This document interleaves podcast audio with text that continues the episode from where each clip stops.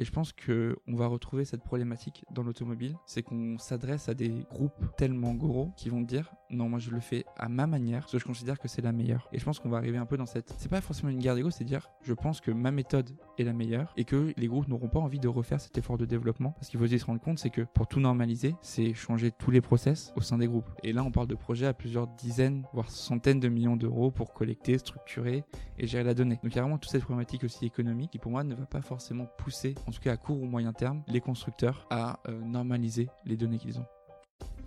Bonjour et bienvenue dans ce nouvel épisode du podcast L'Asphalte.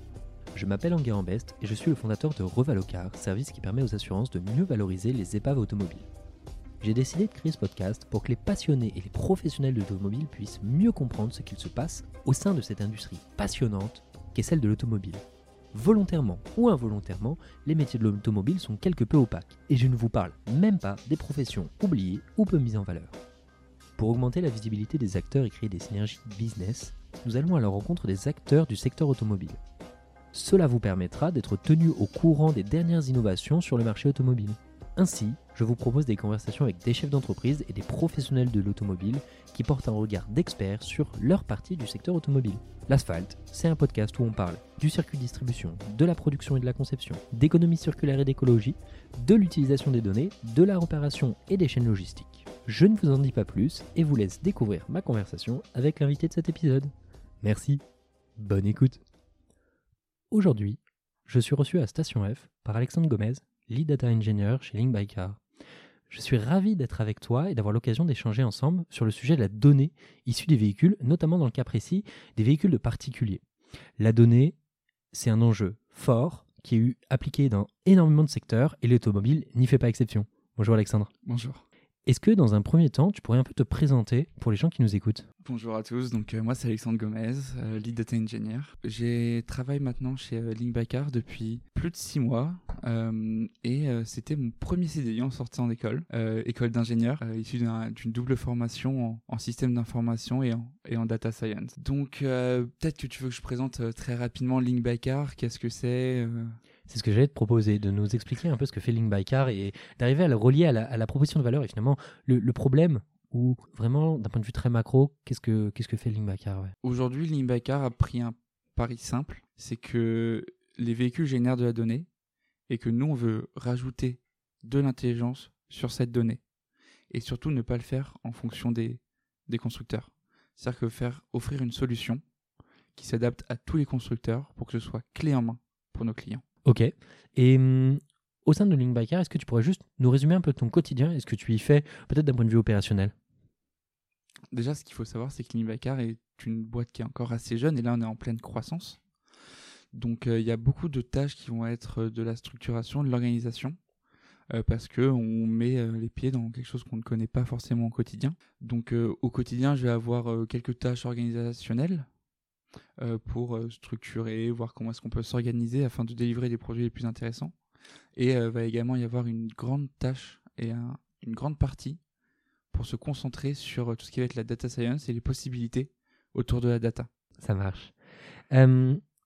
On va rentrer un peu dans le sujet qui est la donnée, parce que la donnée, encore, comme je le disais en prélude, euh, c'est un champ d'application qui est juste monstrueux, dans lequel on voit aujourd'hui énormément de choses, notamment la donnée est importante puisqu'on peut les réinjecter dans des modèles, euh, que ce soit des modèles d'intelligence artificielle, peu importe la, traduction concrète ou les modèles qui sont utilisés. On est là pour en parler. Le prisme particulier euh, qu'on va regarder, c'est la génération de données des véhicules, de à qui ça appartient, pourquoi, comment c'est exploité, et finalement pourquoi. Est-ce que déjà, dans un premier temps, tu pourrais nous reparler un peu de l'origine du projet et de comment est-ce qu'il est né Alors, le projet est né euh, grâce à Ahmed. Ahmed était alternant chez, euh, chez Stellantis, anciennement PSA, et il travaillait sur les mallettes.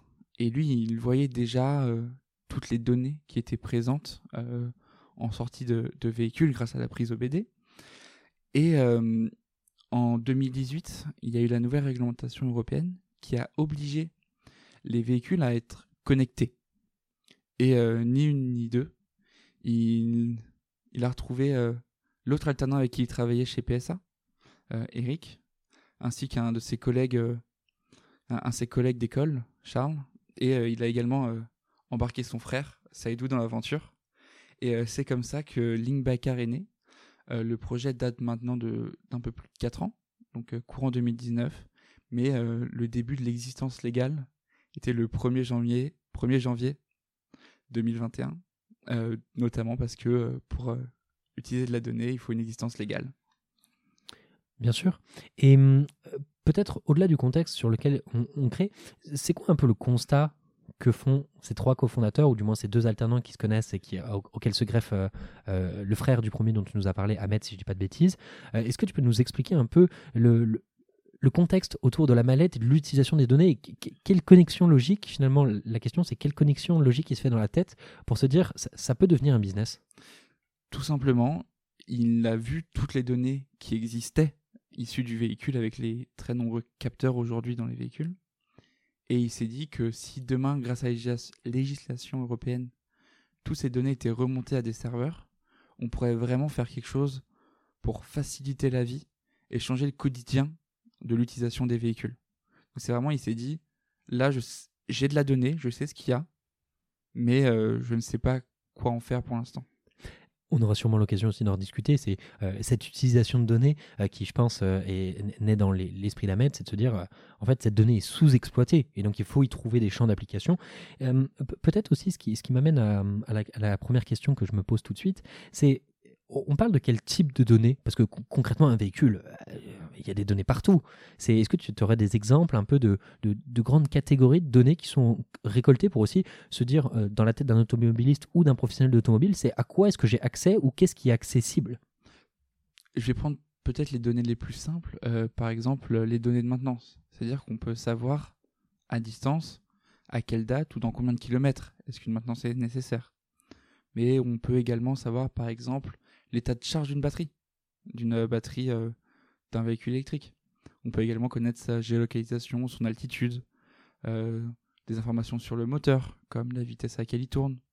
Et toutes ces informations, quand on essaye de les corréler avec des sources externes ou autres, et eh ben on se rend compte qu'il il y a vraiment du grain à moudre pour pouvoir faire quelque chose de très intéressant pour l'utilisateur du véhicule. Peut-être un, un, point de flou de mon côté. Quand tu dis compléter la donnée avec de la source externe, tu, penses à quelque chose en particulier? Typiquement, par exemple, euh, certains constructeurs nous remontent l'altitude, euh, d'autres ne le font pas. C'est-à-dire que nous, on va du coup de notre côté, on va travailler pour aller chercher, enrichir cette donnée, et peut-être essayer de voir d'autres sources de données qui peuvent être, il y a certaines, certaines applications sur téléphone qui permettent d'avoir plus d'informations. Donc nous, on va essayer vraiment de, tisser un peu de les, autour, dans l'écosystème du véhicule et du conducteur, pour essayer de récolter de la donnée. Et une autre question qui est toujours sous-jacente à cette donnée, c'est-à-dire que à, quel point est-ce que si c'est par exemple de, la donnée privée, par exemple sur j'ai fait 500 euh, bornes entre Lyon et Marseille, ou il y, a des données de mobilité aussi qui concernent plutôt de l'utilisation en tant que telle, plus que sur la composante, tout ce qui est dont tu m'as parlé, qui est maintenance, etc. Il y a des enjeux de données pas personnels, c'est pas tout à fait, il n'y a pas mon nom et mon adresse en tant qu'utilisateur, mais est-ce qu'il y a des enjeux un peu plus fins et plus granulaires c'est vrai qu'on peut retrouver de la donnée qui, fait appel et qui peut être considérée comme de la donnée euh, sensible. Notamment, nous, on peut retrouver les localisations des véhicules, euh, qui a un gros avantage, par exemple, on peut retrouver des véhicules volés. Donc oui, on peut géolocaliser les véhicules. Cependant, il est très important de savoir, c'est que nous, les données qu'on récolte se font uniquement avec l'accord du conducteur, enfin du propriétaire du véhicule. Bien sûr, et on aura l'occasion, je pense, d'en discuter un peu euh, euh, sur tous ces enjeux. Venons au fait de l'InByCar et de l'utilisation de cette donnée, parce que maintenant on commence à comprendre euh, d'où vient le projet, concrètement qu'est-ce qui est un peu collecté, comment. J'aimerais bien qu'on décompose un peu cette chaîne de valeur de l'InByCar du moment où un constructeur finalement intègre ce capteur pour mesurer de la donnée jusqu'au moment, jusqu'à son utilisation. Est-ce que tu pourrais nous détailler un peu, peut-être d'un point de vue très général, les différentes étapes ou les différentes phases sur lesquelles vous intervenez dans cette chaîne de valeur? Déjà, ce qu'il faut savoir, c'est que les constructeurs ne placent quasiment aucun capteur. C'est plus les équipementiers qui vont avoir ce rôle. Donc, le constructeur, lui, va assembler ses pièces, va remonter la donnée, et nous, en fait, on va se connecter au constructeur pour extraire ou récupérer la donnée. Par la suite, nous, on va la structurer pour avoir une certaine forme de normalisation en fonction de tous les constructeurs.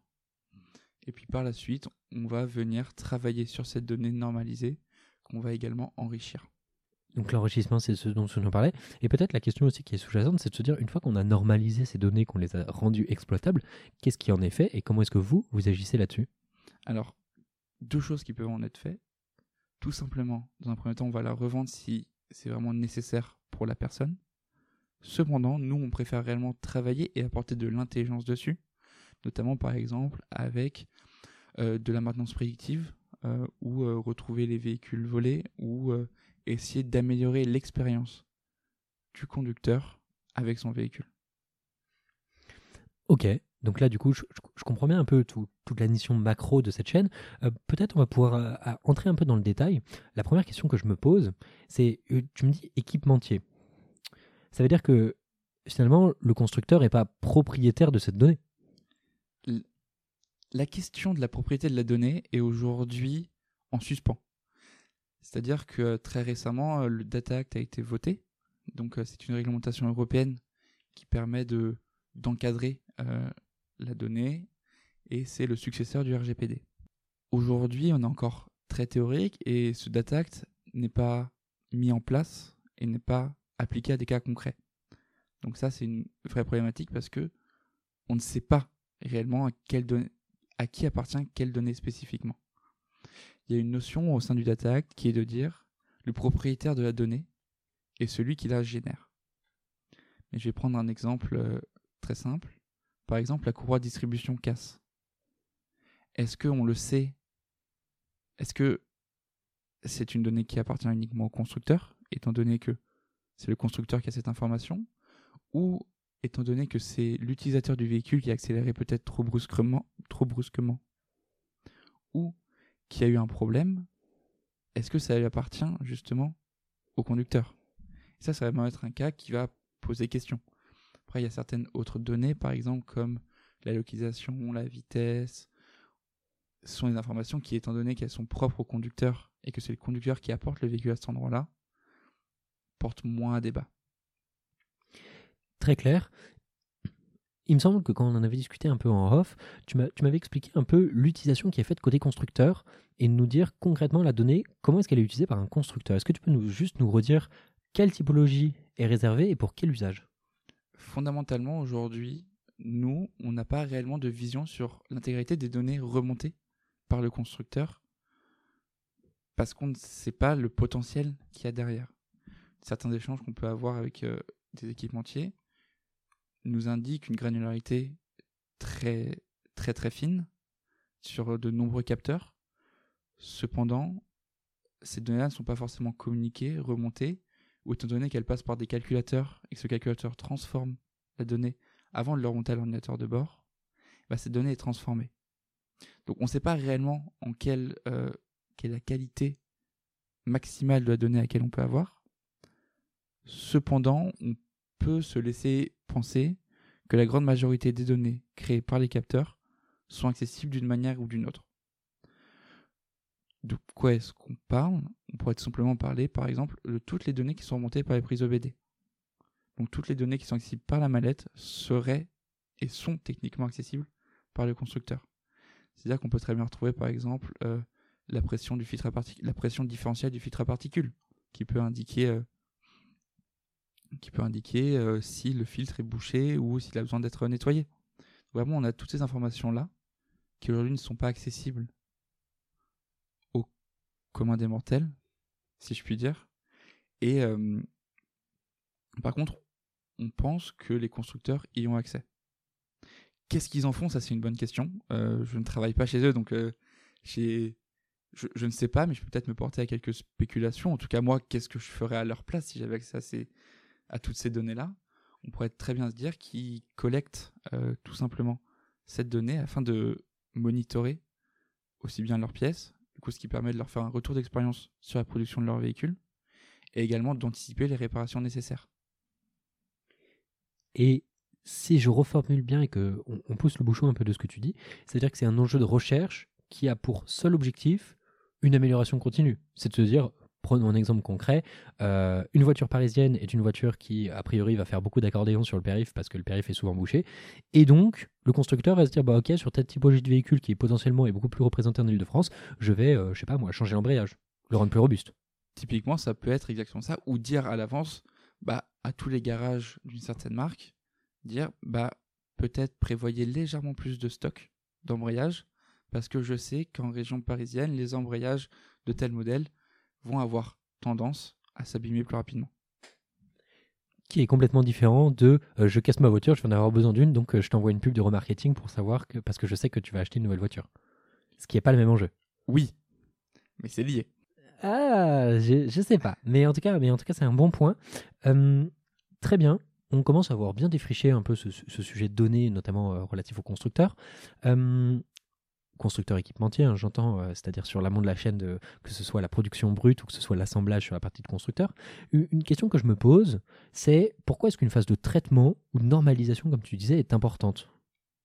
Tout simplement parce que tous les constructeurs ont euh, chacun mis en place leur process, leur euh, nom, et puis ils n'ont pas forcément tous les mêmes variables. Un exemple tout bête, certains ont la vitesse en kilomètre heure, d'autres l'ont en miles par heure. Donc euh, il y a toujours ces petites étapes où euh, il faut adapter en fonction de chacun. c'est pas une volonté pour moi de, de- casser du, du- sucre de l'eau sur le dos de n'importe de, de- qui que ce soit. Mais est-ce que tu penses pas que là, il y a un enjeu un peu aussi de euh, difficulté d'accès à l'information et que c'est aussi un choix de la part du constructeur de passer de dire, ok, on va normer toutes nos, euh, nos données et, comment est-ce qu'on la collecte pour qu'elle soit facilement exploitable. Et donc, est-ce qu'il n'y a pas un enjeu finalement de, de se dire c'est ma donnée et si je la fais différente du voisin, ça va être plus difficile à aller chercher et finalement de garder un espèce de monopole? Fondamentalement, c'est le but. Si c'est plus compliqué à s'adapter et à accéder à la donnée, alors les gens, il y a beaucoup plus de travail. Donc oui, le, le but c'est vraiment de complexifier cet accès à la donnée, mais on pense aujourd'hui que ça va pas quelque chose, c'est pas quelque chose qui va durer. Donc nous on fait ce travail et euh, comme ça nous on offre à nos clients la possibilité d'avoir les données simplement accessibles, toutes normalisées. C'est là où réside, je pense, la plus grande partie de Car ou de son travail. C'est de dire, la donnée est difficile d'accès, donc nous allons la simplifier et nous allons permettre de la rendre accessible à, à des gens qui en ont besoin. C'est ça, parce qu'il y a la complexité aussi bien au niveau de nommage, etc., mais aussi la complexité d'accession. C'est-à-dire qu'il y en a beaucoup qui vont décider de choisir tel ou tel techno, et euh, le fait de devoir s'adapter à toutes les technos va vraiment complexifier, et pour des groupes où le cœur de métier n'est pas l'intégration de data provider, c'est pas possible. Parce que euh, quand on regarde, aujourd'hui, si on veut couvrir 90% du marché français au niveau automobile, il faut intégrer une dizaine de marques. Euh, fondamentalement, c'est-à-dire 10 connecteurs à chacune des bases de données, 10 euh, agrégateurs de données, c'est pas le- si c'est pas le cœur de métier de l'entreprise, c'est pas viable.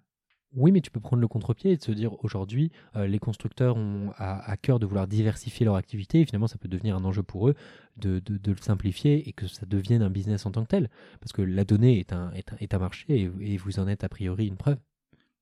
Oui, je vais prendre un exemple euh, qui va parler peut-être au plus, au plus tech d'entre nous, simplement le langage SQL. Le langage SQL est censé être normé, pourtant qu'on soit sur une base de données Microsoft ou euh, MySQL ou Postgres, le langage SQL ne s'écrit pas exactement pareil.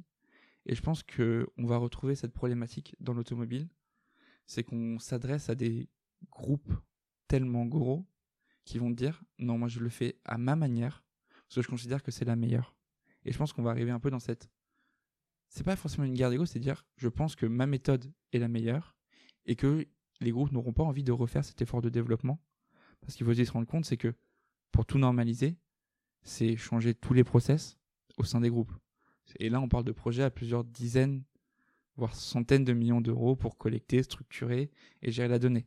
Donc il y a vraiment toute cette problématique aussi économique qui, pour moi, ne va pas forcément pousser, en tout cas à court ou moyen terme, les constructeurs à euh, normaliser les données qu'ils ont.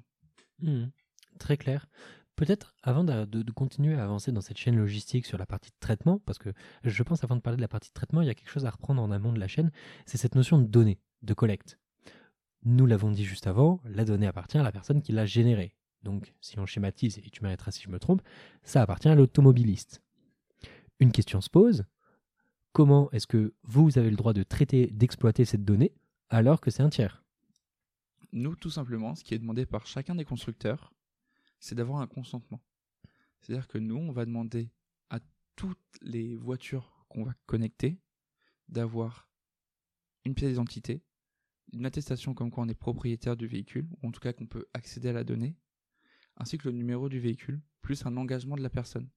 C'est-à-dire que nous, on a vraiment à cœur de vérifier que le véhicule qu'on va activer appartient bien à la personne et qu'il a le droit de l'activer. Donc nous, c'est vraiment ce sur quoi on travaille pour s'assurer que la donnée est collectable légalement et qui, euh, si, je m'avance un petit peu, doit passer par tout ce qui est contrat de leasing, contrat d'achat, qui permet à l'utilisateur, quand il achète son véhicule, de, euh, de vous accéder, ou du moins de vous autoriser à faire tous ces prélèvements, ce traitement et cette euh, finalement réutilisation. Ça se fait en deux phases en fait. Quand on achète un véhicule, déjà, on autorise à ce que le constructeur collecte de la donnée. Pas forcément à des fins commerciales, mais on accepte que le constructeur récolte de la donnée. Ça, c'est une, clause parmi les dizaines de pages du contrat. Et après, nous, on va arriver dans un second temps. on va dire au constructeur, regardez, remontez-nous la donnée de ce véhicule, parce qu'on a le droit et qu'on a les documents, les attestations et le consentement de la personne. Donc c'est vraiment totalement différent entre le leasing et nous, on peut arriver à posteriori. C'est-à-dire que nous, on peut vraiment récolter ce consentement après que la personne ait acheté, sans être dans un contrat de leasing, d'achat, etc. Est-ce que potentiellement ça peut marcher aussi avec une assurance, dans le sens où euh, je costise à une assurance et l'assurance automobile ne peut m'assurer que si, par exemple, j'accepte euh, euh, ces conditions de collecte de données, par exemple? Potentiellement, c'est quelque chose d'envisageable, oui. Très clair.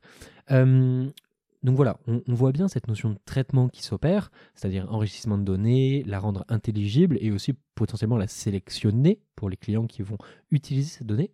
Est-ce que tu peux nous parler un peu de l'utilisation de cette donnée? Et, ma question va être multiple et à, toi de la disséquer et de la prendre sous l'angle que tu préfères. Mais ce qui serait intéressant, c'est de se dire bah, déjà qui sont les personnes avec qui vous, euh, à qui vous fournissez cette information? Nous, on adresse majoritairement trois verticales. Euh, notamment le monde assurantiel. Ce qu'il faut savoir, c'est que l'assurance automobile est un produit obligatoire. Et déficitaire. Et déficitaire. Cependant, on, a, on ne voit jamais ce pourquoi on paye, sauf quand, sauf quand on a un sinistre. Et ça, c'est une vraie problématique. Parce que l'assureur collecte des primes, ça se trouve pendant des années, sans que l'assuré envoie euh, un quelconque retour sur investissement. Et nous, on, prend ce pari de dire qu'on peut offrir à l'assureur déjà une meilleure gestion de ses risques, parce que de mieux connaître son assuré, ça va lui permettre de dire, tiens, cette personne-là, elle a un comportement vertueux, donc euh, elle va techniquement nous coûter moins cher en sinistre. Et elle va lui permettre de dire, bah regarde, on peut peut-être t'aider à améliorer ton éco-conduite, améliorer où est-ce que tu te stationnes. Enfin, on peut vraiment imaginer plein de cas d'usage pour améliorer la vie de l'usager grâce à une obligation euh, réglementaire. Il y a aussi le pendant inverse de ce phénomène-là, qui est on bonifier les bons, mais aussi malucer les mauvais. Aujourd'hui, je pense que pour malucer les mauvais, il n'y a pas besoin de nous, parce que une personne qui a un comportement dangereux aura des accidents et ces informations seront remontées. C'est-à-dire que nous, on n'est pas du tout dans cette idée-là on est vraiment en train de se dire que nous, on peut aider les gens à avoir une meilleure expérience. Et les malucés, ils sont stockés dans des bases de données. Tous les assureurs sont au courant. Donc fondamentalement, je pense pas qu'on va avoir un impact pour ces personnes-là. Et, du coup, si je suis, et, et c'est très cool que finalement on ait abordé ce thème, c'est de se dire, en fait, c'est vraiment une bonification. C'est euh, le, bâton existe, le bâton est déjà mis en place. Vous, la question, c'est comment est-ce que vous avancez de façon autrement et de, finalement aussi de d'aider l'assuré à se sentir plus satisfait. Parce que tu, tu en parlais, tu disais euh, si je suis un bon conducteur, un bon conducteur, je ne suis pas récompensé, mes primes ne sont pas revues, etc., etc., etc. Là où dans un tu, m'arrêteras encore une fois si je dis des bêtises, hein, tu connais très bien le milieu des assurances. Euh, dans les assurances, il y a aussi une vraie question de retenir son utilisateur. Retenir son utilisateur, ça passe par aussi qu'il soit satisfait. Et finalement, être satisfait, c'est aussi un sentiment de non-frustration. Et la frustration, ça peut être parmi un des critères de se dire, euh, bah, finalement, je suis bon conducteur et je ne suis pas récompensé. Déjà, ce qu'il faut voir, c'est que la carotte n'est pas toujours économique. On peut avoir par exemple le cas où, organiser et essayer de communiquer sur votre conduite, elle a eu un impact positif pour la planète parce que vous avez peut-être moins roulé, vous avez peut-être roulé plus intelligemment. Donc, je pense que la carotte peut avoir de multiples euh, aspects et ça peut par exemple être d'avoir un service qui nous indique quand est-ce qu'on doit aller faire sa maintenance et être proactif sur l'entretien de son véhicule sans pour autant payer de surcoût. Et donc là, on va pas forcément avoir une carotte qui est une réduction de la prime, on va avoir une carotte qui va être d'avoir une meilleure expérience et de mieux vivre son véhicule. Alors, c'est rigolo parce que je vois deux sujets dans le sujet. C'est la première, c'est qu'en fait, c'est une utilisation. Si je suis un peu le, raisonnement que tu nous fournis, c'est en fait, c'est une arme marketing utilisée. C'est comme quand moi je vais sur ma page Vélib et que je dis euh, euh, avoir utilisé tant de fois le vélo sur tant de kilométrage, vous avez économisé tant de CO2. C'est une satisfaction personnelle qui, quand on le prend dans le bon bout, est une arme marketing que vous fournissez à une assurance pour faire de la rétention. Et euh, quand on sait que l'assurance automobile est un produit déficitaire ou peu rentable, la satisfaction est un enjeu juste clé euh, pour éviter le churn, par exemple. Et il y a également adressé la problématique euh, de d'avoir les jeunes conducteurs, qui aujourd'hui une grosse problématique pour beaucoup d'assurances, parce que les jeunes conducteurs avant c'était très simple, ils allaient chez l'assurance de papa maman. Aujourd'hui c'est plus le cas, ils vont plus se tourner facilement vers des néo-assurances ou autres. Et donc il faut vraiment pour les assureurs offrir un produit qui est intéressant pour continuer à acquérir ces jeunes, euh, ces jeunes conducteurs. Là aussi, sur mon deuxième point, c'était que tu me disais la carotte n'est pas économique. Moi, je pense que tout est économique, c'est juste qu'il faut le prendre par le bon bout et bien y réfléchir. C'est-à-dire que toujours si on reprend cette notion de, de, churn de clients, en fait, euh, un, client qui reste, c'est un client qui va prendre des produits complémentaires, euh, qui, etc., etc. Donc, en fait, en augmentant euh, dans, un bon franglish la lifetime value d'un customer, la, durée de vie moyenne d'un utilisateur, c'est aussi de, l'investissement. Donc, finalement, si je mets en place un service qui, est alimenté par Link by Car sur de la donnée de, par exemple, vous avez une conduite économie, économe et vous avez économisé tant, de, tant de CO2, par exemple, par an, ça devient un investissement qui me permet euh, d'avoir potentiellement un retour sur investissement sur euh, la, durée de vie de mon, consommateur ou de mon assuré. Et donc là, finalement, euh, on, peut quand même faire une équation économique. Je ne sais pas ce que tu en penses, mais c'est très personnel, mais je, suis un peu de cette famille des rationalistes et des, cartésiens. C'est-à-dire que je suis persuadé que si tu n'arrives pas à quantifier ou de rationaliser un sujet, c'est juste que tu l'as pas bien mis dans les détails et que tu t'es pas plongé dans le sujet. Je sais pas ce que tu en penses, mais c'est pure spéculation, je m'égare. Fondamentalement, oui, le fait de mieux plus retenir son son assuré augmente les chances de faire des upsales, donc de vendre plus d'assurance sur d'autres sujets où le S sur P, sinistre sur prime, est bien plus intéressant. Tu nous parlais de trois cas d'application. On commence à voir bien débroussailler le sujet assurantiel. Est-ce que tu pourrais nous parler des deux autres enjeux? Donc, euh, les deux autres enjeux sont la gestion de flotte et euh, la maintenance prédictive. La gestion de flotte, c'est un sujet qui, qui s'adresse à beaucoup d'entreprises, à beaucoup de groupes. Il y a les flottes d'entreprise avec simplement le fait d'avoir des véhicules pour ses collaborateurs. Il y a également la gestion de flotte, par exemple, chez les loueurs. Donc vraiment, la gestion de flotte, on ne se rend pas forcément compte au quotidien, mais c'est un sujet qui est, même pour les leasers, un leaser a une flotte de véhicules en leasing. Il me semble que donc la, la part de véhicules en vente en leasing augmente grandement, et toutes ces personnes-là n'ont pas forcément de moyens de monitorer facilement les véhicules. Et donc nous, on va offrir à toutes ces personnes qui gèrent de nombreux véhicules de mieux comprendre leur flotte. Par exemple, de dire, bah, les voitures roulent tant. Euh, par exemple, pour le leasing, euh, un grand enjeu, c'est de savoir si le véhicule va rouler le nombre de kilomètres pour lequel il a été vendu. Et donc ça permet un peu d'adapter et de gérer intelligemment et de mieux comprendre sa flotte. Et aussi de la suivre en temps réel. Par exemple, un loueur de véhicule, s'il voit que son véhicule est à 3 heures de route alors que le rendu du véhicule doit se faire dans une heure, il peut déjà anticiper que si le prochain client qui était là pour ce véhicule arrive à l'heure, il n'aura pas de véhicule. C'est-à-dire que préalablement, il pourra dire bah, j'essaie de m'organiser pour trouver un véhicule de substitution et il ne sera pas en réaction, mais il sera proactif.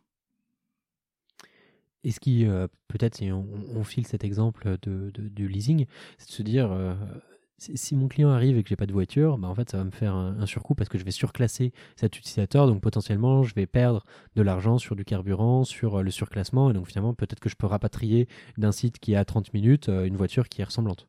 C'est le genre de raisonnement. Et exactement. Et puis aussi, il faut voir l'expérience client.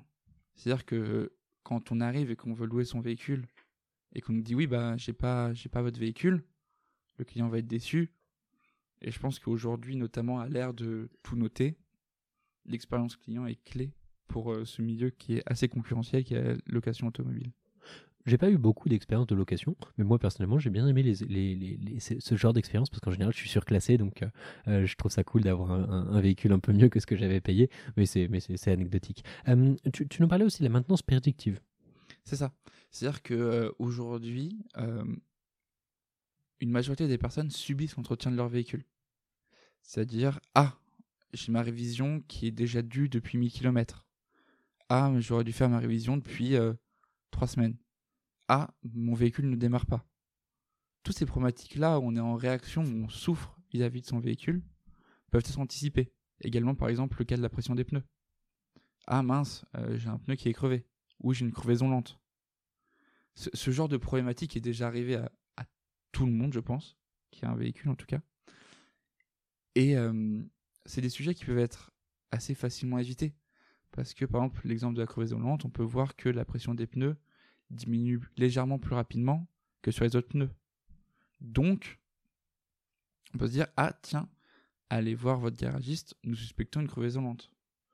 Ou, euh, par exemple, pour le problème de démarrage, dire, ah, bah là, on estime que si vous ne démarrez pas votre véhicule dans les trois prochaines semaines, bah la batterie, euh, vu qu'elle sera un peu trop détériorée, votre véhicule ne redémarrera pas.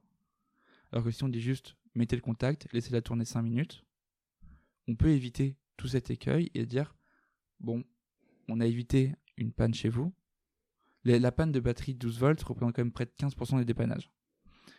On pourrait très bien dire que bah, vous avez évité la panne, on est au courant de la problématique, allez voir votre, dépanneur ou allez voir votre garagiste et dites-lui, je suspecte une panne de batterie. Ça coûtera moins cher aux assureurs, ça sera une meilleure expérience client pour le client et euh, il aura le sentiment d'être proactif sur son véhicule et plus d'en souffrir. C'est un peu le, si tu me permets le parallèle, c'est un peu le, le même, euh, le même sujet que la chambre à air. C'est-à-dire que si ma chambre à air est, est, est- explosée, peut-être que je vais arriver à changer un bout de la chambre à air sans avoir à changer tout le pneu. Et donc en fait, c'est cette notion de, de- de prédiction de, euh, à la place de, de tout devoir changer, donc d'avoir euh, 400 balles de réparation. En fait, peut-être que je vais avoir juste ma chambre à air à changer sans euh, changer le pneu en tant que tel. Et donc dans ce cas-là, je vais économiser euh, 200 balles parce que je vais avoir que la chambre à air et pas le pneu à remplacer. J'imagine c'est un peu le, le- le fond du raisonnement et, et celui-là. C'est ça, tu as très bien résumé la problématique, c'est de faire des économies en étant en évitant un peu comme le suraccident. Nous on évite la surpanne, si je puis dire. Et évidemment, ce cas d'usage de la maintenance prédictive s'applique à un consommateur, mais s'applique aussi à la gestion de flotte dont on a parlé juste avant. Ça s'applique à tout le monde. C'est un peu le sujet qui va s'appliquer aussi bien aux assureurs parce que eux interviennent quand il y a un sinistre, qu'à la gestion de flotte ou que euh, tout simplement la personne au quotidien. Et, et, et la dernière chose, et et là, c'est plus spéculatif, c'est je me dis, mais attends, si tu as cette donnée d'une crevaison lente, est-ce que c'est possible que ton véhicule euh, book lui-même son rendez-vous dans le garage et se dire, euh, tiens, salut, j'ai vu que ta chambre à air était pas bonne, euh, je t'ai pris un créneau euh, vendredi à 18h pour que tu ramènes ta bagnole C'est possible. Aujourd'hui, je pense qu'on est encore un peu loin. Mais bon, avec les évolutions actuelles, et je pense que ça, sera, ça peut aller encore plus loin même. Au lieu de dire, je t'ai booké un rendez-vous pour que tu chez le garagiste, potentiellement le garagiste peut venir à toi pendant que tu travailles, par exemple. Peut-être un, un- un sujet qui serait intéressant, et euh, tu m'avais parlé un peu en off de, de dérives, parce que finalement, il y a des dérives d'utilisation de ces données. Ces données, elles peuvent être utilisées euh, de façon complexe. Est-ce que tu aurais quelques exemples ou des cas d'usage que tu pourrais nous faire remonter? Je vais prendre l'exemple euh, de Tesla. Ce qu'il faut savoir, c'est que Tesla a pris le parti pris de ne jamais vendre sa donnée et de tout faire soi-même. Et euh, c'était un, conducteur aux États-Unis qui a donc pris euh, l'assurance Tesla en tant que bon fan Tesla. Et euh, en rentrant à l'aéroport vers une ou deux heures du matin, en pleine nuit, il a conduit de nuit. C'était potentiellement dangereux, mais un trajet assez inhabituel. Et il s'est retrouvé, deux jours plus tard, il me semble, à avoir une augmentation de son assurance de 3% parce que euh, il avait conduit une nuit et que euh, pour Tesla, ça a augmenté ses risques. Finalité de l'histoire, euh, j'achète jamais une Tesla. Finalité de l'histoire, il est possible d'acheter une Tesla, mais je sais pas si s'assurer chez Tesla est la meilleure des idées. Ok, très cool. Une, une question que je, parce qu'on commence à avoir bien défriché, bien balayé le sujet. Peut-être toi personnellement ou ou Link by Car en général, dans 10 ans, vous voyez où et, c'est quoi Car dans 10 ans? On, va se laisser rêver et Link Bacard dans 10 ans, c'est euh, un acteur européen voire mondial parce que euh, les véhicules connectés se, déploient un peu partout dans le monde aujourd'hui. Et euh, donc c'est un acteur européen à minima, mondial on l'espère, qui sera capable de, de faire du, state of the art, c'est-à-dire les meilleurs algorithmes pour aider l'utilisateur sur les données qu'il génère et vraiment rendre à l'utilisateur le pouvoir sur ces données. Rêvons, rêvons un petit peu. Euh, non, plus sérieusement, il quelque chose. Je, viens de te poser une question sur le futur, et euh, il y a quelque chose qu'on me disait beaucoup quand je suivais mes cours d'intelligence artificielle en école d'ingénieur. C'était le futur n'est qu'une résultante du passé, parce qu'on a besoin de regarder le passé pour prédire l'avenir. C'est tous les modèles d'intelligence artificielle, globalement, si je le résume en quelques phrases, on ne doit pas en être trop loin. Ou en tout cas, dans ce cas-là, c'est que les profs m'ont menti. Mais au-delà de ça, euh, toujours dans cette notion de continuité de passé, parce que finalement, euh, parler de l'avenir, c'est jamais que parler du passé euh, avec une nouvelle sauce. Est-ce que tu pourrais nous expliquer un peu un des plus gros challenges auxquels vous avez fait face ou auxquels toi tu as fait face? Je te laisse le choix de prendre le volet personnel ou de le prendre volet entreprise. Je pense un des sujets qui a été le plus compliqué au niveau de l'entreprise, c'était un peu euh, ce travail d'évangélisme. Ce qu'il faut savoir, c'est qu'en 2019, 2020, puis même euh, 2021, les gens étaient en mode mais non, c'est pas possible que mon véhicule remonte de la donnée en permanence. Donc ça a été très complexe de faire comprendre aux gens le potentiel qu'avait leur véhicule, aussi bien avant l'IA que après l'IA. Donc ça, je pense que c'était la problématique la plus complexe au niveau des, des clients de Linkbacker, c'est de leur dire, non mais, ce dont on parle, c'est pas juste un PowerPoint, c'est pas de la théorie, mais c'est de la pratique. Et après, il y a également une, problématique, c'est que euh, Linkbacker, c'est une startup, le cycle de vie des startups est très court, euh, les constructeurs, eux, euh, ils étaient là il y a 30, 40, 50 ans, ils seront sûrement là encore dans 30, 40 ou 50 ans, et ils n'ont pas les mêmes cycles. C'est-à-dire que intégrer les constructeurs pour nous a été très long et euh, le reste, parce que chacun, euh, chaque constructeur, il faut, faut aussi bien comprendre que ces contrats autour de la donnée sont très complexes à établir. Parce que on touche à des données sensibles, c'est risqué, il y a de très forts enjeux, donc tous ces cycles-là prennent du temps, beaucoup de temps. Et puis je pense que aussi pour compléter, euh, pour compléter ce que tu dis, il y a aussi un enjeu de méfiance. La donnée est un, est un enjeu sensible parce que euh, c'est quelque chose auquel mo- moi je ne suis pas forcément à l'aise parce que la, plupart du commun des mortels ou des gens qui ne voient pas le potentiel de la donnée se disent mais c'est de la donnée perso, c'est c'est moi, j'ai pas envie que euh, tu, tu- presque ce- ce- cette notion de complotarisme qui, qui dit bah mes données sont utilisées, sont vendues, sont machin. Il y a aussi un- un enjeu de progrès dans le, ciblage et dans l'affinage de ce dont tu as besoin vraiment en fait. C'est on va faire du travail pour toi. Et, je pense que cet enjeu de données est un enjeu qui est tabou et qui, pour la plupart des gens, ne comprennent pas aussi forcément l'intérêt et le gain qu'on a à y apporter sur des enjeux. Mais peut-être peut-être je me trompe et peut-être tu as un avis différent. C'est vrai que les gens vont toujours être un peu dans cette méfiance de dire oui, c'est ma donnée, euh, bah, euh, vous saurez tout de moi. Déjà, ce qu'il faut rappeler, c'est que s'ils le veulent, du jour au lendemain, avec nous, ils peuvent arrêter de remonter cette donnée. C'est-à-dire que le fait de donner son consentement n'est pas quelque chose d'irréversible. Donc déjà, la personne a le pouvoir sur sa donnée. Et après, oui, c'est vrai que on peut peut-être remonter de la donnée qui peut être considérée comme personnelle ou sensible, mais j'ai envie de vous dire, vous avez déjà votre téléphone dans votre poche qui remonte bien plus de données. Donc, faut peut-être, et surtout, il y a un- une dimension à prendre en compte, c'est que nous, on ne travaille pas sur le marché américain, c'est-à-dire qu'on n'a pas de euh, Data Act, enfin on n'a pas de euh, Patriot Act qui permettrait de regarder chez dans les données. C'est-à-dire que nous, on a toute cette notion aussi de privacy et vraiment de, de vie privée. Et puis au-delà de ça, il y a aussi un enjeu, toujours dans cette, dans cette idée de complémentarisme, c'est en fait, il n'y a pas de notion de personnalité. C'est-à-dire que quand par exemple, moi, prenons un exemple qui est assez comparable, je pense, c'est le cas des ads, par exemple, les ads sur Google, sur Facebook, sur n'importe quel site de e-commerce qui aujourd'hui euh, sont quand même des gros fers de lance.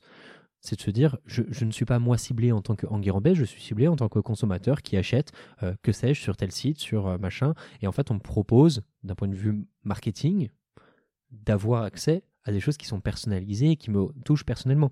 Et qui m'amènent à, un point aussi de, de réflexion, c'est de se dire la donnée est aussi un enrichissement de ses besoins.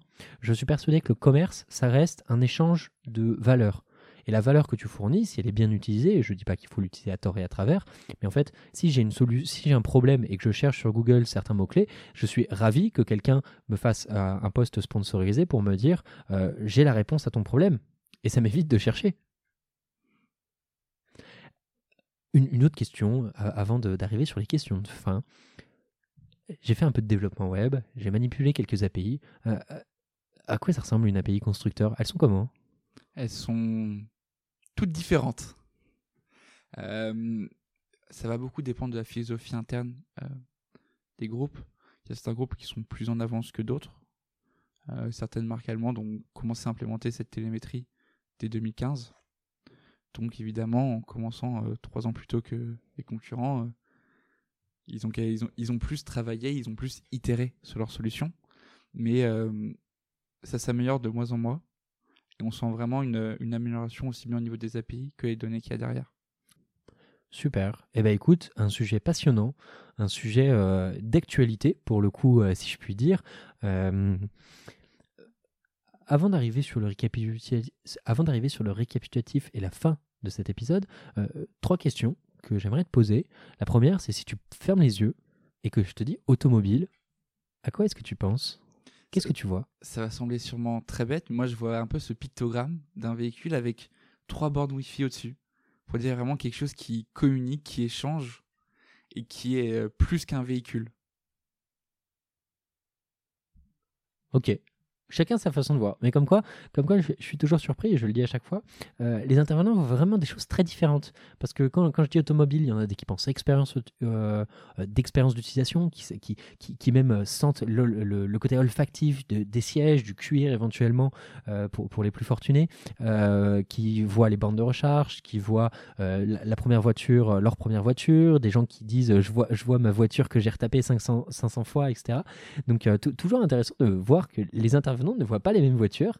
Et euh, c'est ce qui fait aussi la richesse. Et, je me félicite de poser cette question-là sans, sans être imbu de moi-même.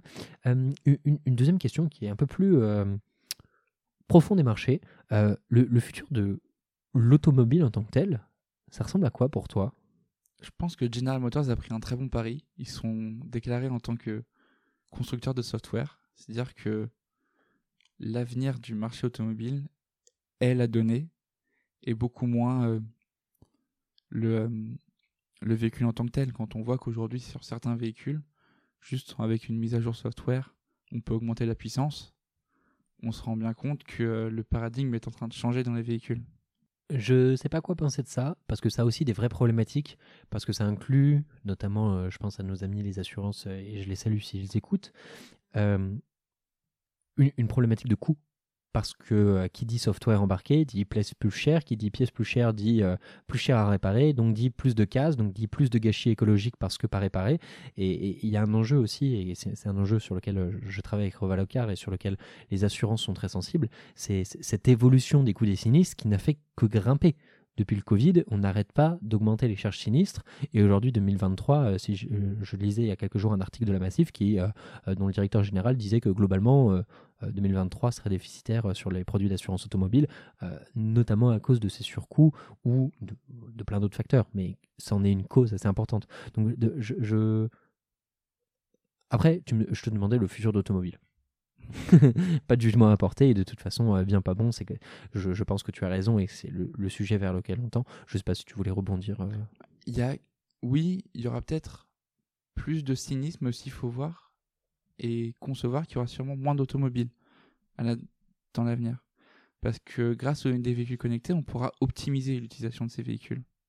Tout simplement, aujourd'hui, euh, par exemple, on voit l'autopartage qui se développe de plus en plus et on se rend bien compte euh, que euh, fondamentalement, un véhicule, s'il roule 7 heures par semaine, allez, peut-être 14 pour les Parisiens qui sont bloqués une heure par jour dans les bouchons, euh, mais un véhicule roule même pas 10% du temps où il pourrait rouler.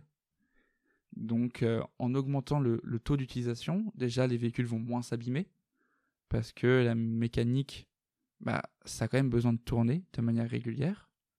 Donc euh, en réduisant le nombre de véhicules, on aura peut-être moins de sinistres également. Et puis les véhicules électriques, tu, m'arrêteras si je me trompe, mais globalement, il y a beaucoup moins de pièces. On passe de quelque chose de, de, l'ordre de, pour un véhicule thermique, si je dis pas de bêtises, de l'ordre de 5000 pièces. 5000 pièces sur une voiture contre un, un véhicule électrique qui doit avoir de l'ordre de 500 pièces. Et au-delà de cet aspect-là, c'est que les 500 pièces en question sont euh, moins usage, sont ont moins d'usure parce que euh, euh, pas de moteur à explosion, donc moins d'usure et qui font que bah, finalement les pièces sont plus longues et ont une durée de vie qui augmente. Oui, sauf la batterie, qui elle est une autre problématique. La batterie est un autre sujet et j'en discutais il y a pas longtemps avec quelqu'un qui disait que euh, globalement le- le- le- la transition vers l'électrique était une vraie problématique sur les batteries à lithium parce qu'on n'est pas sûr de pouvoir faire suivre l'évolution de la demande avec euh, le besoin de production de batteries en lithium et que c'est un vrai sujet. Mais bon, on n'est pas forcément là pour parler de ces sujets et on commence à s'égarer dans les méandres.